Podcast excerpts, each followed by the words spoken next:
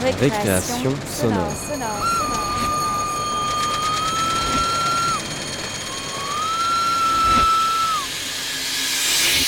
Sur Radio Campus Paris. Paris.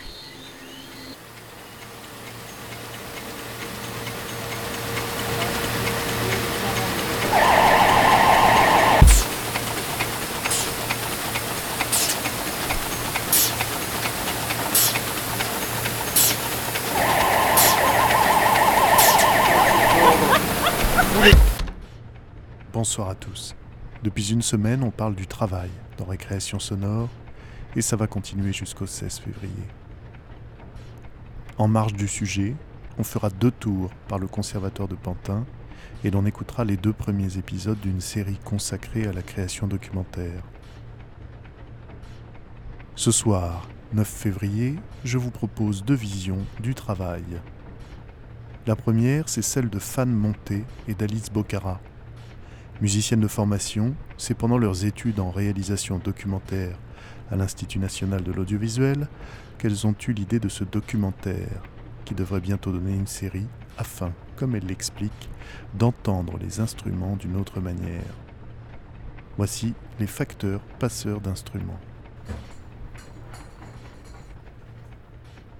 Les facteurs comme passeurs d'instruments, un documentaire radio d'Alice Bocara-Lefebvre et Fan Montet, où l'on se questionne sur la vie d'un atelier de flûte.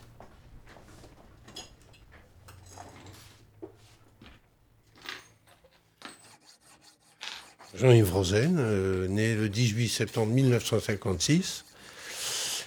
Et voilà, facteur de flûte depuis, on va, on va dire 35 ans à peu près. C'est, pas quelque chose qu'on trouve euh, tout seul à 5 ans, quoi. Ça, ça, ça marche pas comme ça. Je commençais à, disons, euh, m'intéresser de plus près aux instruments.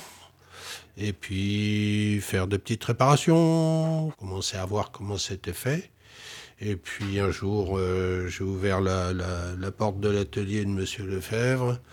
Je suis tombé a priori au bon moment. Il cherchait quelqu'un et c'est parti comme ça. Ça aurait pu être autre chose que, que les flûtes. Et puis après, euh, une fois dans, dans, dans cet atelier, ben, j'ai appris le métier et ça m'a voilà, pris euh, complètement après. J'ai mis le, le doigt dans l'engrenage, comme on dit.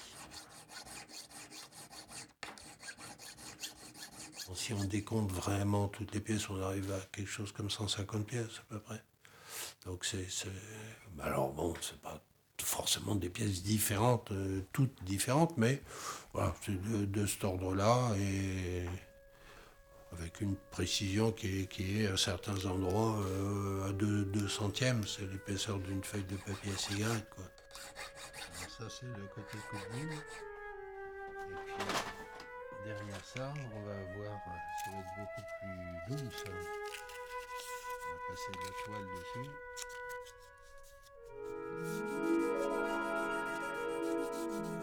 L'atelier, bon, les personnes sont très calmes en général. C'est pas, c'est pas tout le temps le cas. Voilà, on l'entend là. Hein voilà, il y, a des petites réactions. voilà, l'atelier essentiellement se divise en, en, deux parties. C'est euh, ici où on accueille les, les, musiciens et où on travaille euh, la plupart du temps pour faire le montage des instruments. On a, on a les, tout, tout ce côté euh, travail manuel là, qui, qui se fait euh, dans, dans, cette partie-là. Et de l'autre côté, c'est plus le, le, côté, euh, pas industriel, parce que c'est quand même pas. On n'est pas dans une industrie ici, mais ce, travail sur machine qui est de toute façon essentiel. Hein, on, on, est obligé de travailler sur ces machines-là. Bon, c'est pas le même environnement sonore. Là, vous voyez, ce sont des, des petits bruits d'outils qu'on qu prend, qu'on repose. De l'autre côté, ce sont des moteurs qui tournent, euh, des, des, des, outils qui enlèvent du métal. Qui, et ça, ça, ça, fait un petit peu de bruit. Ça, c'est franchement pas forcément agréable. Là. Il vaut mieux être de ce côté-là.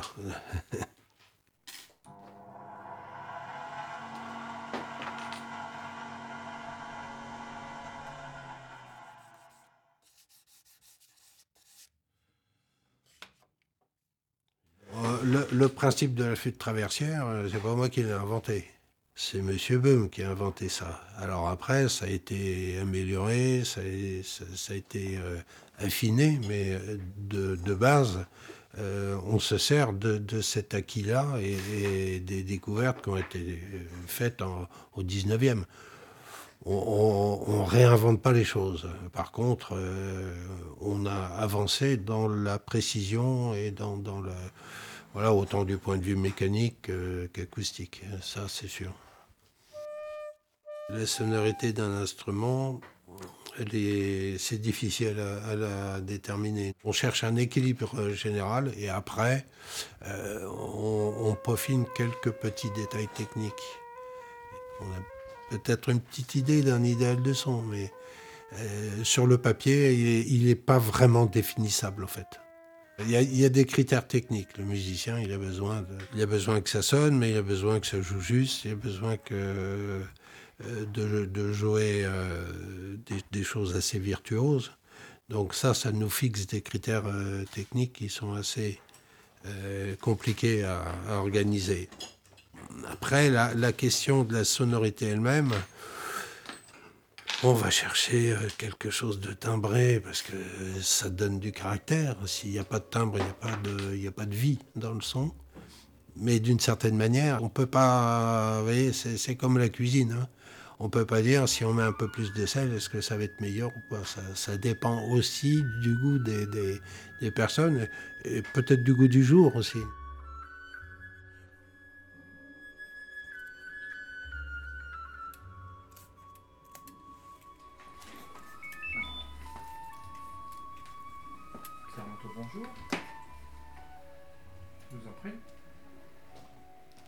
M'appelle Pierre Lotto, je suis réparateur spécialisé flûte traversière euh, depuis une trentaine d'années et euh, à mon compte depuis une dizaine d'années. C'est tout le métier du réparateur de flûte, c'est de bien faire boucher la flûte, que le mécanisme réponde bien, que la flûte euh, soit silencieuse sur, sur le plan des bruits mécaniques pour qu'on entende plus le, la musique que les, bruits mécaniques. Une flûte qui bouge pas bien, c'est comme euh, euh, faire du vélo avec des pneus dégonflés, euh, c'est beaucoup plus difficile, voire impossible.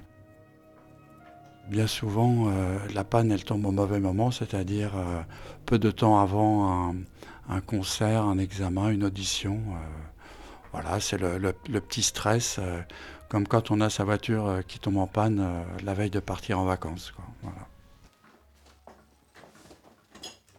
Moi, je pense que lorsqu'un flûtiste a le sentiment que, sa flûte euh, s'est peut-être vidée, alors il convient d'abord de, vérifier qu'elle est bien réglée. Ça, c'est la première chose. Et bien souvent, il suffit de faire un bon réglage et le flûtiste redécouvre sa flûte comme au premier jour. Euh, deuxièmement, il convient aussi euh, que le flûtiste se pose la question de d'où il en est aujourd'hui par rapport au parcours qu'il a fait précédemment avec sa flûte. Parce que s'il a sa flûte depuis 10 ans ou 20 ans, il se peut que sa flûte n'ait pas bougé en matière de qualité, c'est même probable, mais que lui ait beaucoup évolué et ce qu'il demande aujourd'hui de sa flûte ne correspond plus à ce qu'elle lui procurait il y, a, par exemple 10 ans. Et puis, troisième chose, effectivement, euh, pourquoi pas imaginer qu'une flûte puisse se vider? C'est-à-dire euh, même bien réglée, euh, sonne plus creux qu'elle ne l'était euh, il y a 10 ou 20 ans. Ça, j'ai aucune certitude là-dessus.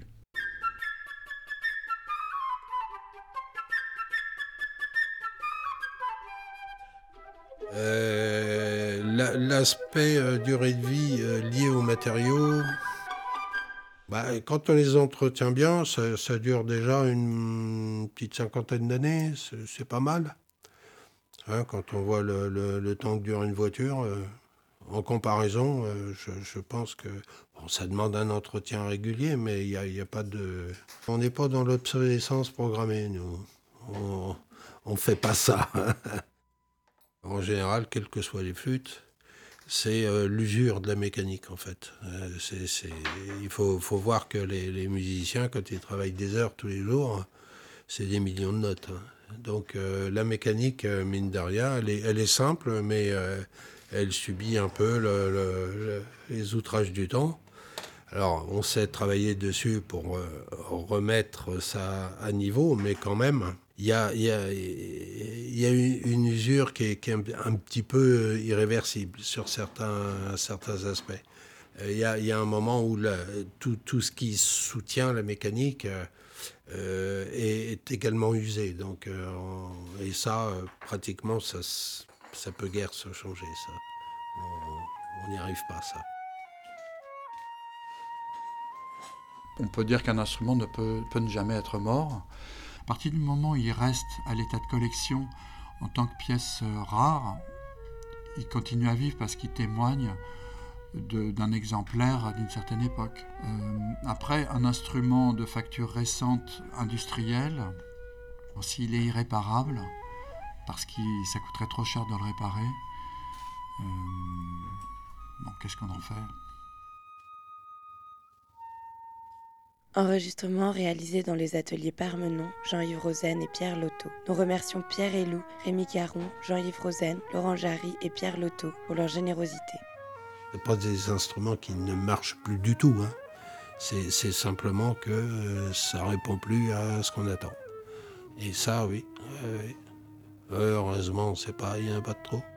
Les passeurs d'instruments, réalisés par Alice Bocara-Lefebvre et Fan Montet, encadrés par Valérie Nivelon pour le master concepteur audiovisuel. Bonjour, je suis Fan Montet, co-créatrice du documentaire sonore Les facteurs comme passeurs d'instruments que vous venez d'écouter. Cet épisode a été réalisé avec ma collègue et amie Alice dans le cadre de nos études à l'Institut national de l'audiovisuel. Je suis harpiste et Alice flûtiste. Nous avons voulu entendre les instruments d'une autre manière, en prêtant attention aux fabricants de ces objets si particuliers qui traversent parfois plusieurs siècles. On s'est accroché à la flûte, d'abord par facilité, puis par réelle curiosité. On a poussé la porte de plusieurs ateliers parisiens, celui de Pierre Lotto d'abord, et de Jean-Yves Rosen ensuite, jusqu'à se rendre à Orléans et découvrir le dernier atelier de fabrication de flûtes conçu entièrement à la main. On avait alors ouvert la boîte de Pandore. Depuis, nous sillonnons les routes pour aller à la rencontre des professionnels du monde des flûtes. Les restaurateurs, les collectionneurs, les commissaires-priseurs et vendeurs, les professeurs, les industriels et autres assureurs. On ajoute d'autres histoires à raconter dans nos oreilles et on fabrique nos épisodes, comme nos chers facteurs, avec patience et minutie.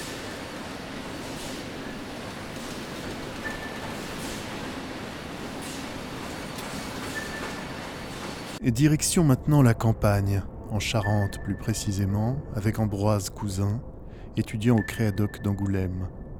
Le temps qu'il faut est un documentaire de 25 minutes qui suit au plus près les rapports de deux agriculteurs, le père proche de la retraite et le fils, Mathieu, sur le point de reprendre l'exploitation familiale.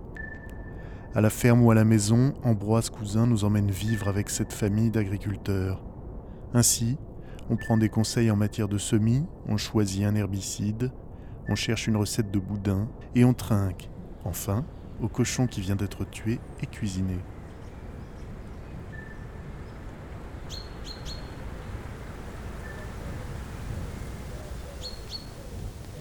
Les gens qui étaient à la terre, c'était un métier très dur. Mais aujourd'hui, c'est beaucoup moins fatigant. Dans la viticulture, là, celui-là qui travaille, il est pas malheureux. Hein.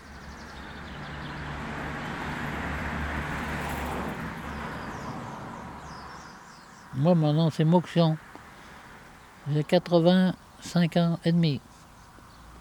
Et j'étais viticulteur. Maintenant, quand même, je suis en retraite, tu vois.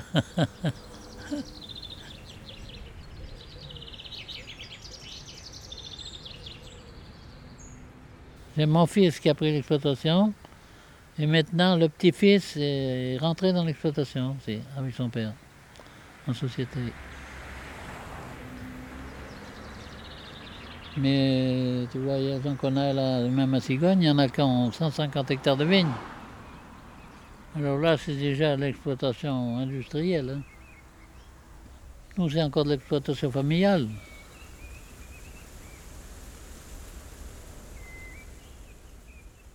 Le temps qu'il faut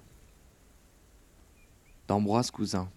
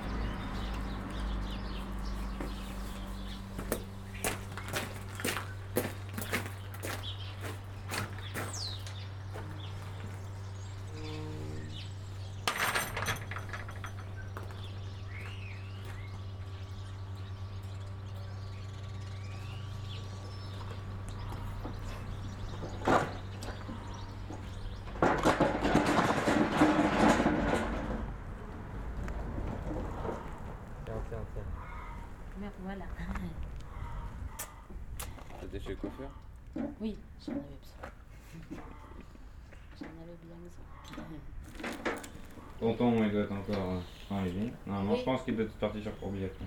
Ah, d'accord. Il a fini là, de, de ce côté? Euh, il y en a encore un petit peu là, là, faire, mais ils n'avaient pas tout à fait fini de tirer les bois. Il est pas là, le père Il est parti désherbé. Oh, Il est parti? Désherbé. Ah, d'accord.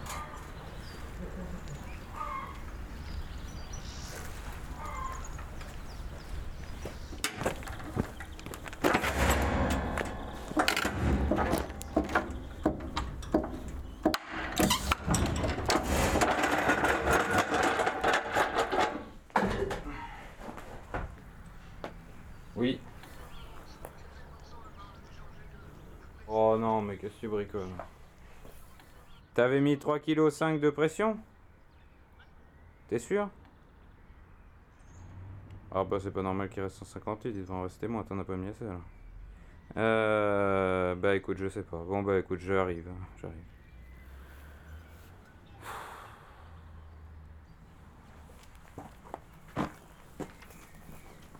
Bon, on peut aller là-bas maintenant. Ça Un escabeau Ça sera mieux. J'espère que tout n'est pas au fond, parce que si le collier est tombé au fond,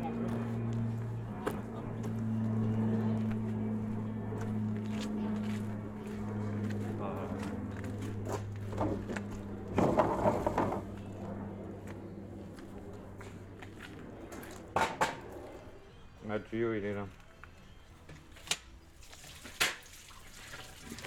Ça ne dévisse pas quand on mange dessus. Ça aspire plus, ça aspire de l'air. Il est défait, il est tombé dedans. Et ça a marché jusqu'au dernier rang, c'est sûr? Donc c'est tom- c'est tombé le long de la route. Quoi. Bon, allez, va à la pêche. Bon, ça va pas être bien compliqué, il est là. Ouais, d'accord, il retomber de l'autre côté. Tu vois Ouais, faut que tu le payes. Oui. C'est un un autre. On en a marre cette dimension-là Je vais aller voir si on a. Traîner. Bon, pendant ce temps-là, j'allais voir ton grand-père.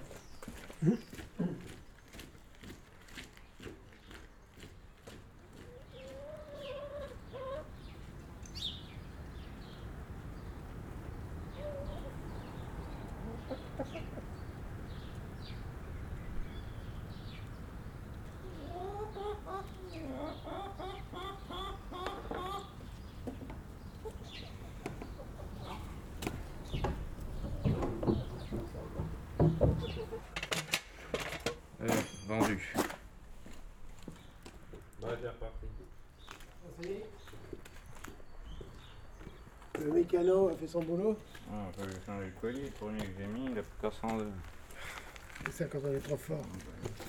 Allez, tu peux remettre le capot. Enfin, essaye quand même parce que. Mais ça doit marcher. hein. mais ça va, ça marcher. Le retour à la derrière, elle marche plus. Et oh, oh, oh, oh, ils sont, ils sont tous, le bouchon il est pas, l'escabeau derrière.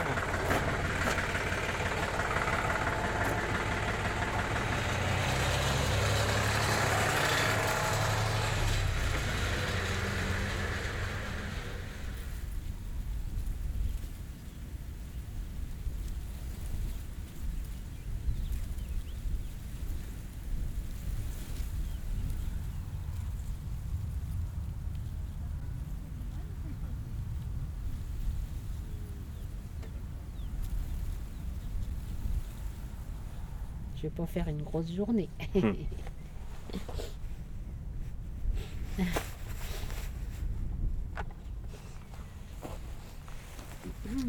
Bon, ouais, ça marche. Façon, là, je vais finir de tendre encore où il y a des tendeurs là, juste au bout. Ouais Et puis après, je finirai de tendre le reste plus tard. Oui, bah t'inquiète pas, j'en ai pour. euh, Déjà, t'as déjà de quoi t'occuper. j'en- J'en ai pour oui, pour le week-end là, je crois.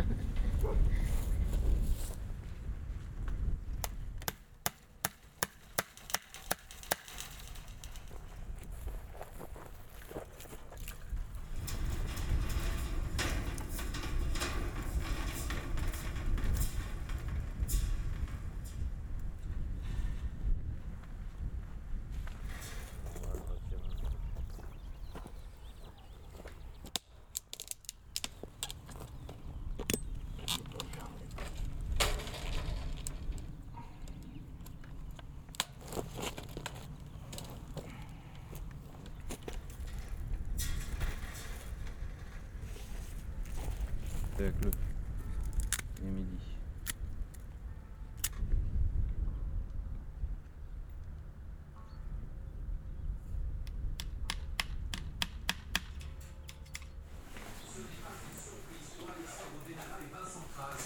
En revanche, le Bon, Sénat à en manger, faim. également à la justice les cas des trois hauts responsables de l'Élysée.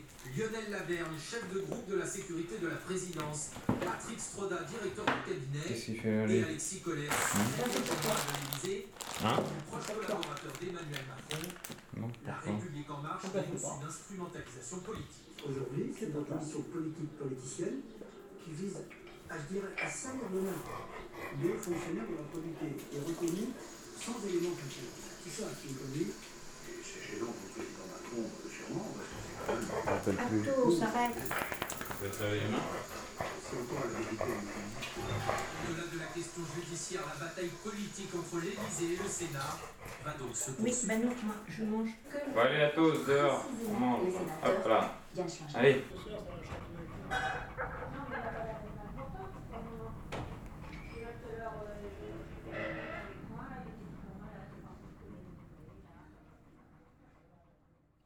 Quatre-vingt-seize, soixante-dix. Ici. Ah non. Non, non.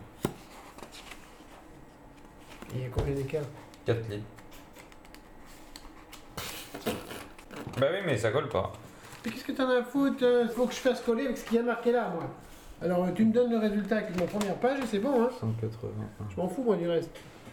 Tu t'en fous du reste, mais ça colle pas avec ce qu'on va déclarer, ce que je déclarais sur mes autres cahiers, moi. Alors faut que ça colle, il y a une erreur en quelque part, faut la trouver, puis c'est tout.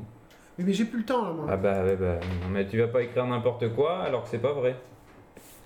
Mais c'est pas un litre près On a déclaré comme ça, on a déclaré comme ça, hein, maintenant. hein. Je te dis, moi. On ne doit pas être les seuls où il y a quelques litres d'écart. hein.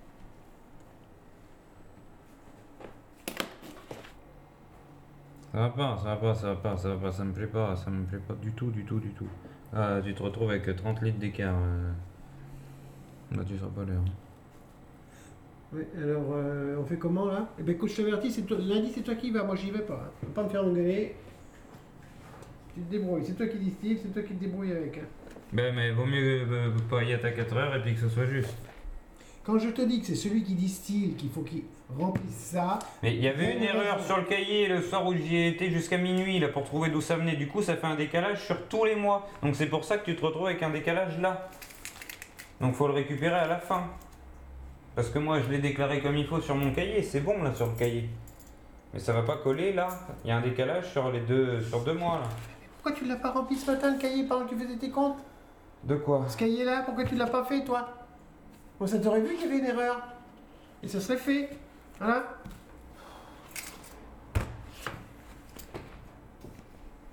Parce que là maintenant il va falloir bidouiller là aussi. C'est toi qui fais les comptes, hein, c'est pas moi. hein. Moi, euh, je, re- je retranscris ce que tu me donnes comme compte. C'est tout, hein. Bon, alors, est-ce que je vais réussir à attraper un crayon Écoute, tu fais ton petit bidouillage, on refera les pages, et puis lundi, euh, tu prendras ton courage mains et tu vas à la régie. Tu leur expliqueras tes affaires. Moi, maintenant,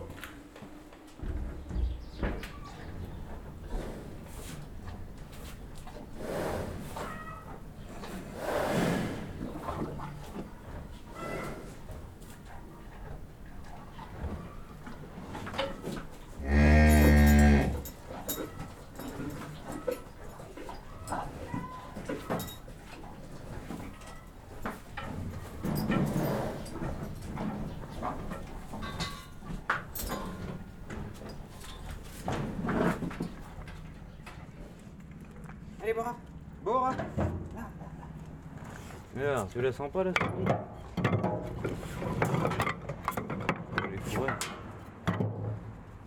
Elle est planquée dessous.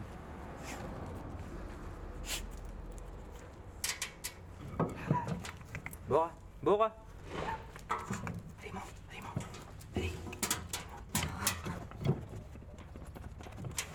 Allez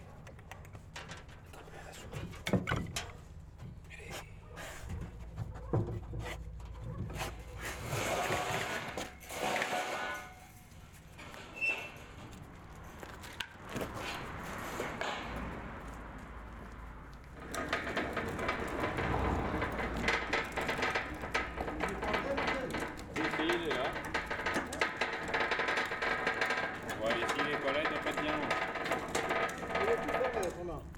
Ah, putain, tu vas fort faire que ça de dormir, si J'étais parti m'étendre, là, parce que j'ai subi. Ah bon Eh ben, mais vas-y, vas-y. Sais pas, du coup, à 4 heures, le secrétariat était fermé Ouais. On ferme à 4 heures. À Soyaux, là-bas On on ferme à 4 heures. Oh, bon, bon, bon. Bon, bon, bon. On est un bazar, quoi. Ah, mon pauvre. C'est le bazar, quoi, qu'est-ce que tu veux? Eh ouais. Comme ça. Il faudra que tu retéléphones demain, alors? Demain matin, Bernadette doit s'en occuper. Ah oui? Ah ben, le matin, on est peut-être quand même... euh, on Ah ben, on est ouvert le matin, oui. Ah ouais.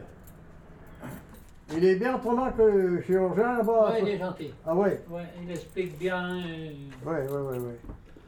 Il m'a dit, je peux, je peux rien vous garantir. Il dit, il y a des opérations que je garantis à quasiment 100%, mais il dit là, euh, c'est sur le taille que je verrai ce que je peux faire. Ouais, le bazar, c'est tout. hein. Ouais, Ouais. Mon pauvre. Ne pas vieillir. Mais oui, mon pauvre, qu'est-ce que tu veux, comme ça, quoi. Faut vivre avec ses, malheurs, quoi, et puis c'est tout. Bon, ben, on reviendra un autre jour, hein. Ben d'accord, là. Va te reposer, va te reposer, là.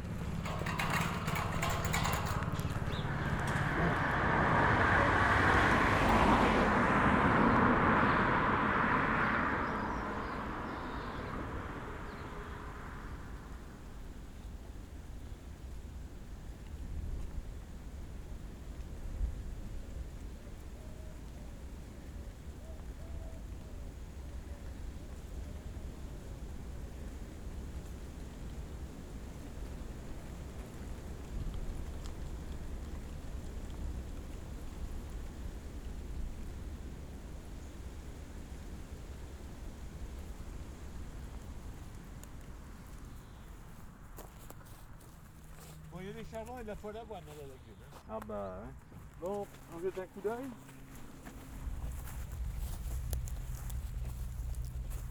Alors pour désherber, il faut que le stade de la céréale, il faut que la céréale soit repartie là. hein.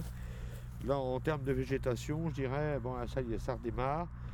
Euh, la, la céréale peut supporter un désherbant. Ouais, moi je pense que le top départ, je donne euh, fin de semaine, début de l'autre. Bah, le problème c'est qu'ils annoncent de l'eau. voilà. Le souci va être là.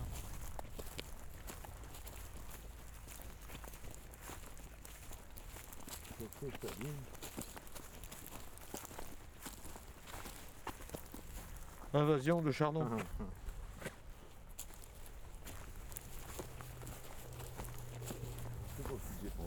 T'as dû. Bah là, il y a eu un. Ça a doublé là.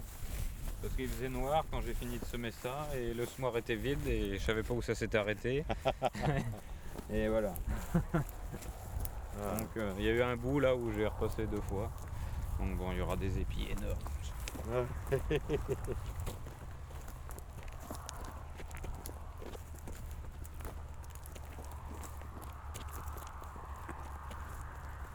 C'est plus propre, méthode à faux d'avoine. Alors la fois l'avoine, si tu veux, sur euh, blé dur, c'est 0,9. Sur orge, c'est 1 litre 2. Les doses homologuées. Enfin, je vais te faire un papier là.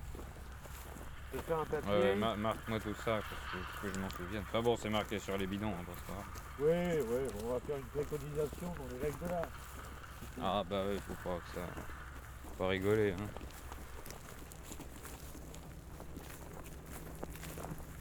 Et la nature, c'est passionnant à observer. hein.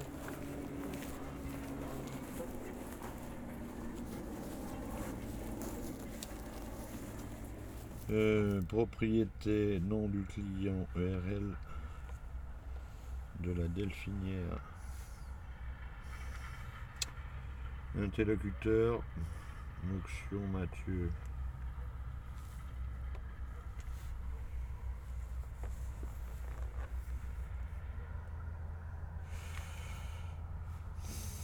Donc, on a dit qu'on mettrait de l'alkéra. Y a pas d'autres produits pour mettre sur l'orge, non? Parce qu'on met ça tous les ans, et je me demande si ça les nourrit quoi, ça. Euh. Non. Non. Avant, tu avais le Baguera qui existait.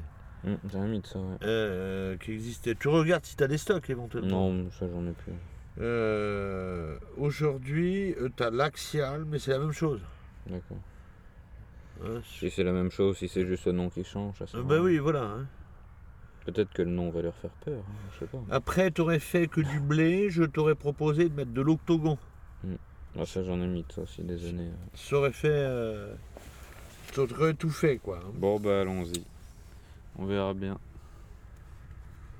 Ensuite, le délai de réentrée dans la parcelle après le 48 traitement. 48 heures pour l'un et 8 heures, 8-6 heures pour l'autre.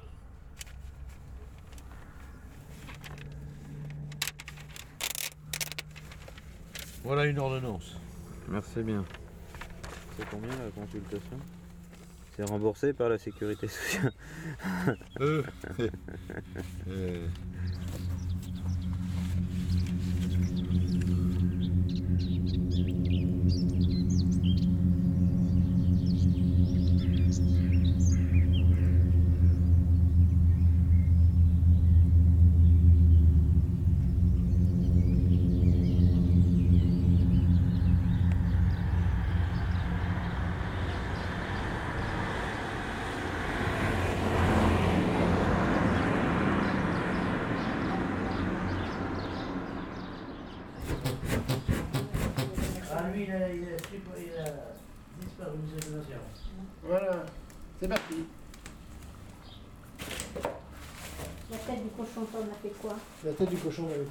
Elle est toujours là. Il faut que je regarde ce qu'il me faut pour mon, pour mon. Je vais chercher les, les gros bois pour mettre dans le chemin. Quel beau soleil quand même. Hein? Là, c'est agréable ça.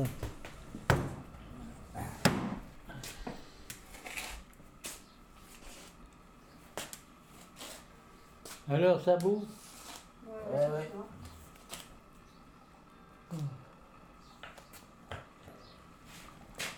Non, j'ai bien fait d'aller à la maison. Ah. Le comptable, le comptable qui a appelé, et le groupe, Ah oui, avait- le, c'est c'est le labo. Le Labo. labo parce qu'ils ont demandé, euh, Crépon a demandé qu'il lui refasse une carte de groupe sanguin. Il Eh n'y a, ben, pas- y a pas de date de. Non, c'est le laboratoire qui a c'est appelé. le laboratoire Ah, pour, le ta, laboratoire. pour ta carte de groupe sanguin. Ouais, ouais. Bon, je vais chercher ma recette de boudin pour savoir. Ben oui. Ah mais oui, il faut que je cherche du vin blanc. Pour préparer les, les saucisses.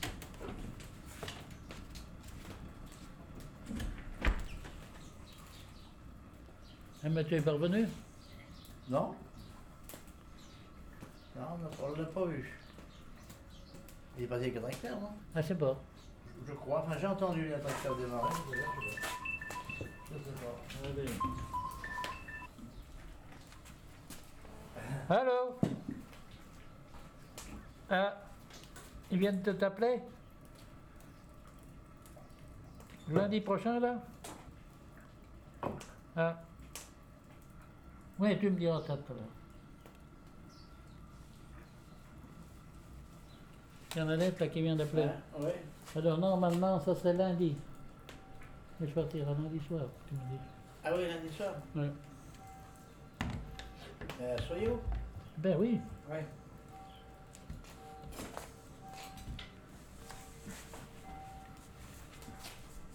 Ah ouais. Il y a assez longtemps que je traîne. Oh putain, depuis, depuis les vendanges quoi. Depuis avant même. Ah oui, mais enfin là, bien depuis.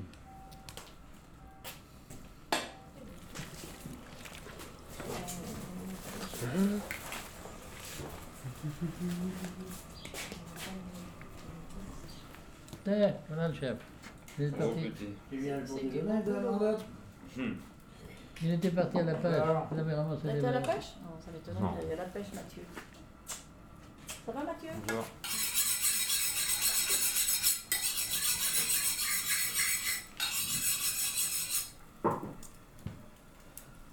Peut-être que tu, ba- que tu baisses un petit peu la pression là. Parce que. Attends, mais là, faut un chaque bout puis un, qui- un qui règle. Tu veux que je tienne quoi, moi? La grille, alors attends, pas. non, Enlève mais non, non, simplement, simplement enlever. Ouais, mais il faut pas que ça se fasse la mal, ça. Attends, parce qu'il faut. euh, Ah ouais, d'accord. Non, c'est non, qu'il y a un non, peu non, non. Mais attends, on va baisser le, on va baisser les trépieds là. Ouais, mais ouais, mais la grille va plus tenir. là. Bah, mais tu la tiens la grille. Ouais, mais ça tient, ça coince devant là, avec ton truc. Avec, euh, Vas-y. Vas-y. Non mais hé, oh, tu vas te calmer. Qu'est-ce que tu fait aujourd'hui Toujours des réflexions à faire. Il y a l'huile qui se Ah, les installations. Il y a l'huile l'huile qui se coince. Mais d'habitude, on met pas ça. Mais, et comment tu voulais que je fasse euh, Mais mais- je mais je- mais je sais pas tiens. Là, ici, je pense. hein. Mais tu Il y a trois trous qui restent. Il y a ça. trois trous qui restent dessus. Ouais.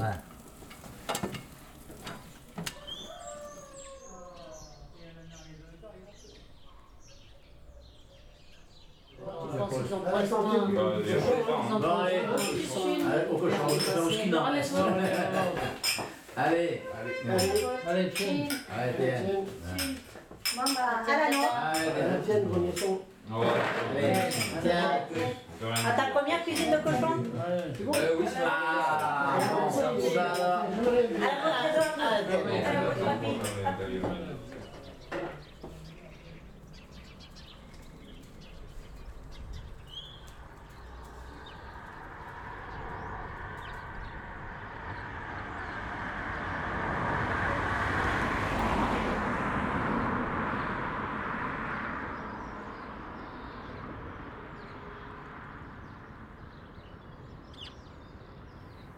Le temps qu'il faut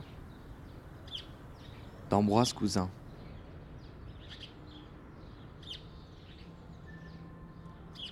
Merci à Mathieu, Christine, Pascal et Claude Moxion. Merci aux camarades du Créadoc, Créadoc Angoulême, le 11 avril 2019.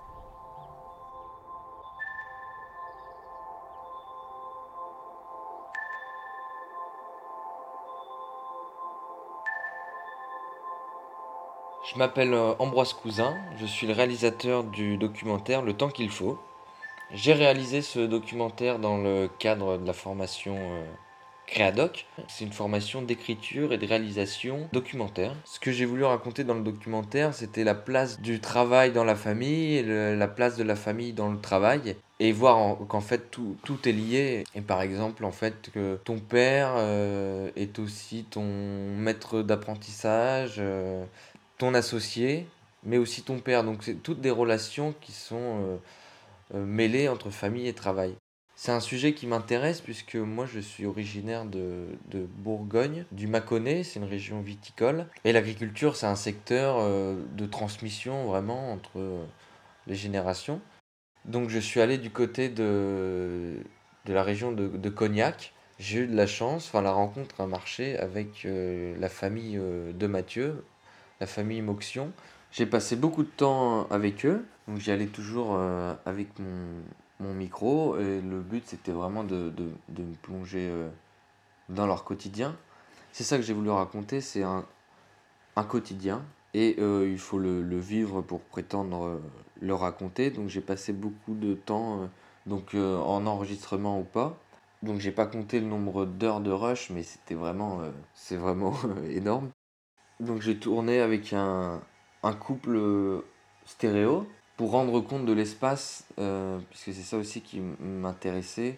Et je voulais que dans le documentaire que la route, en fait, le son de la route, se charge en fait de raconter cette porosité entre le, travail et euh, d'un côté de la route, l'exploitation agricole, et de l'autre côté de la route, la maison, le foyer. Et au fur et à mesure du documentaire, on- le son de la route est moins présent, puisque en fait on se rend compte qu'il n'y a pas vraiment de frontières en fait.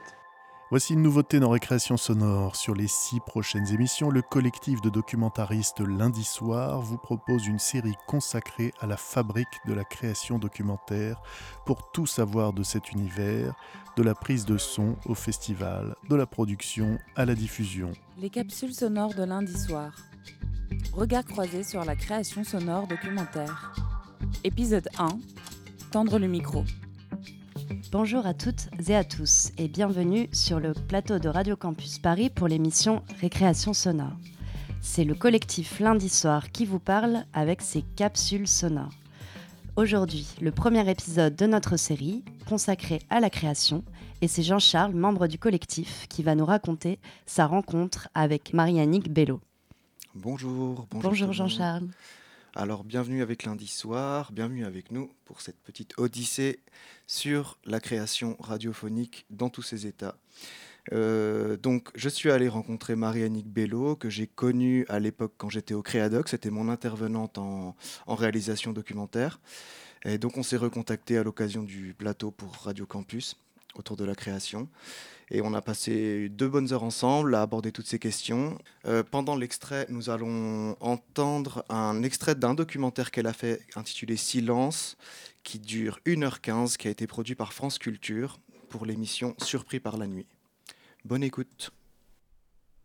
Donc, je m'appelle Marianique Bello et je suis réalisatrice de fiction et de documentaires pour la radio et je suis aussi scénariste. D'habitude, je construis des documentaires à partir de gens que j'ai envie d'interviewer.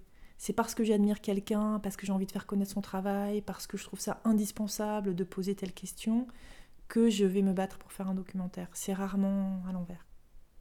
D'un côté, je crois beaucoup au hasard, et le hasard m'a toujours bien servi. Donc euh, chaque fois que quelque chose arrive par hasard, j'y prête une attention particulière. Et en même temps, qu'on le veuille ou non, je pense qu'on a quand même des, thèmes qui nous obsèdent, qui nous travaillent, et ça revient régulièrement, quoi qu'on y fasse. Quand tu m'as proposé ce sujet, du- de la relation au sujet, j'ai tout de suite pensé à un documentaire. C'était euh, une époque où je creusais la thématique de l'exil des républicains espagnols. Et ce qui m'intéressait beaucoup, c'était de comprendre pourquoi nous, en France, on connaissait mieux cette thématique que mes cousins espagnols, qui, eux, on était à penser que c'était les républicains qui avaient fait un soulèvement et qui étaient les insurgés et pas Franco. Il y avait un espèce de comme ça de, de passé très très lourd et silencieux qui n'était pas du tout géré de la même façon de part et d'autre de la frontière. Et donc ce documentaire-là, je pensais que je le faisais quelque part pour euh, libérer une parole du côté espagnol, du côté de ma famille en Espagne, que enfin euh, quelque chose soit nommé. Et j'avais travaillé comme réalisatrice avec euh, Anne Franchini Pérez. Et il y avait des interviews que j'avais faites toute seule parce qu'elle ne pouvait pas être là. Et je lui avais donné la carte flash sans me rendre compte qu'au début de cette carte flash, il y avait un son que j'avais enregistré avec mon petit garçon qui avait deux ans à l'époque. Et il me racontait un cauchemar qu'il avait fait avec un espèce d'homme-oiseau, si je me souviens bien, qui se posait au pied du lit. Et que cet homme-oiseau, à un moment, l'avait mangé, l'avait avalé. Et, et, et, et Anne a choisi de prendre ce passage et de le mettre au tout début du documentaire, mélangé avec les voix des républicains espagnols, le témoignage de cette dame. Et tout d'un coup, en écoutant le travail qu'elle avait fait, j'ai compris que si je faisais ce documentaire, c'est parce que j'avais une trouille mais terrible de refiler à mes enfants, moi, l'héritage que j'avais porté. Quelqu'un d'invisible, mais très très loin. Très très loin où? Euh, chez une maison. Dans une maison? Mais, mais, mais il avait plein de quelqu'un d'invisible.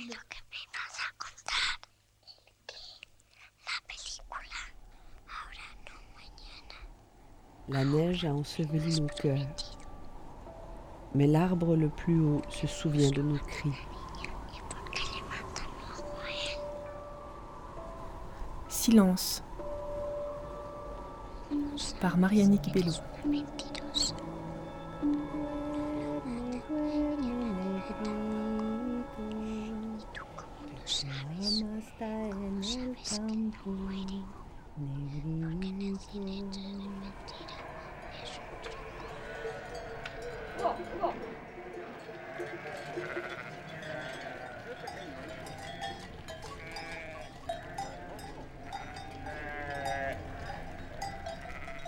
Mes grands-parents, des républicains espagnols réfugiés en France en 1939, étaient recherchés et condamnés à mort par le gouvernement franquiste.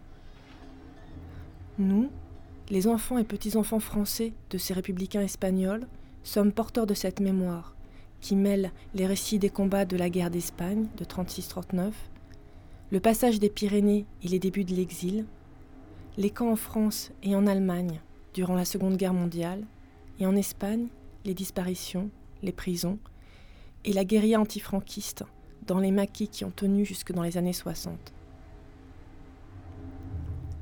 Ces mémoires mêlées de silence, la dictature franquiste les a étouffées, mais aujourd'hui, elles ressurgissent dans un double mouvement de fureur mémorielle et d'oubli forcé.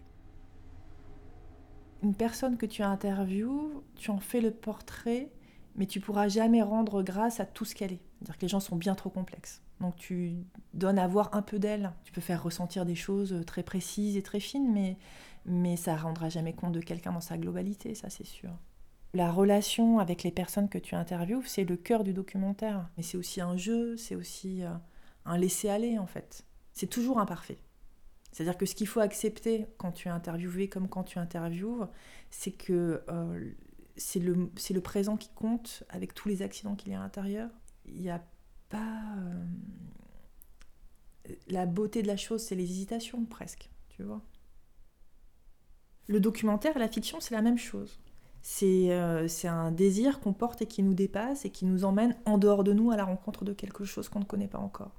Les deux, les deux démarches sont absolument similaires. C'est juste après une sorte de contrat que tu passes avec l'auditeur ou avec le spectateur. Quand tu bosses la fiction, tu as tendance à écrire des dialogues signifiants.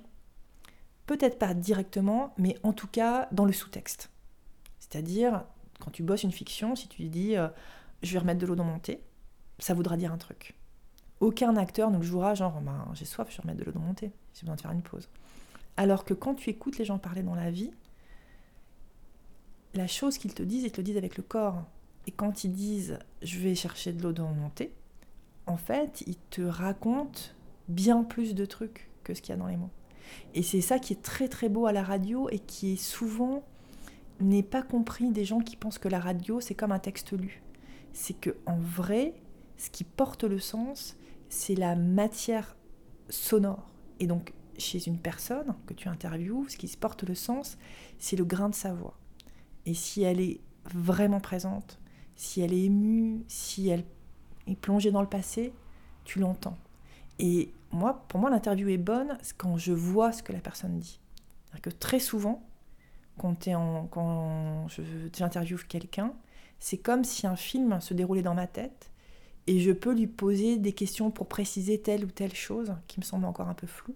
Mais en tout cas, il me parle de sa maison d'enfance, je peux dire si un cerisier. Et souvent, enfin, ce qui est assez marrant, c'est que euh, souvent c'est juste.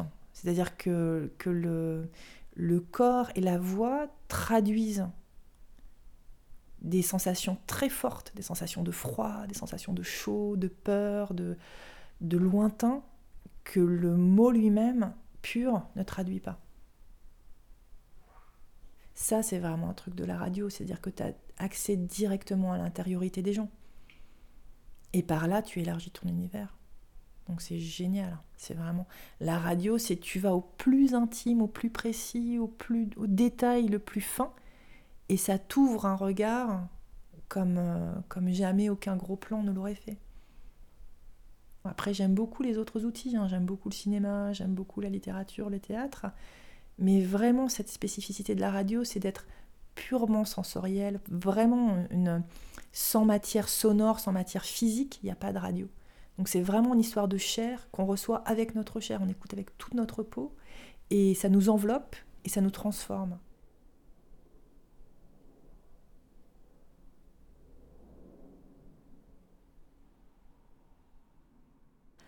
Merci à Jean-Charles pour la réalisation de cette interview, ainsi qu'à Marie-Annick Bello pour avoir répondu à ces questions. C'était un plaisir, j'espère que ça vous a plu et que ça vous a donné envie de découvrir son travail.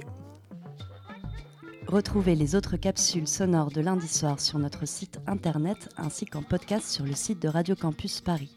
On se retrouve pour la prochaine avec un second épisode sur la création et en attendant, gardez les yeux ouverts. C'est bientôt la fin de cette émission. Dans deux ou trois secondes, je vais vous laisser avec Grégoire Terrier, élève cette année au studio d'électroacoustique du Conservatoire de Pantin. Cette semaine, nous écoutons la pièce qui devait passer dans le dernier cycle Ce qui se cache sous, et la semaine prochaine, nous écouterons la pièce, toujours produite par un élève du Conservatoire de Pantin, qui correspond à notre thème de ce cycle, le travail. On se retrouve la semaine prochaine, oui, vous et moi, pour la dernière émission de ce cycle donc consacré au travail. Du Morvan à l'Angleterre en passant par Paris, on ouvrira les tiroirs à sons perdus de Léa Minot, on entrera dans le labo de Muriel K.S. et, enfin, on montera dans le grenier de John Lennon. Salut Récréation sonore. Et dans notre série 5 minutes de musique électroacoustique ex- expérimentale, faite avec des bruits, des sons et tout un tas d'appareils électroniques.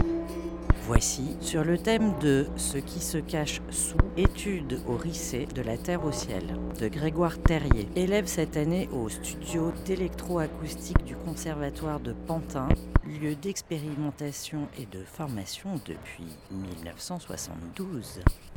Cette pièce, écrite pour le festival Tintamarre numéro 12 à la Cité de la musique de Marseille, est un hommage au compositeur et chercheur Jean-Claude Risset qui nous a quittés en 2016. La pièce s'inspire de l'imaginaire du compositeur et l'on y retrouve un mélange de phonographie et de sons de synthèse ainsi que les fameux glissandi de Shepard Risset, paradoxe sonore d'un son qui semble monter ou descendre continuellement. La pièce débute par une atmosphère sombre, quasi funéraire, désertique. Une tension sourde se cache quelque part. Des grenouilles, symboles de métamorphose, apparaissent peu à peu annonçant une transformation à venir. Sur les glissandis de Risset, la matière se densifie et explose, se transformant en son plus granuleux et aérien, comme pour accompagner l'âme du défunt dans ces paysages à la fois naturalisés et synthétiques, de la terre vers le ciel.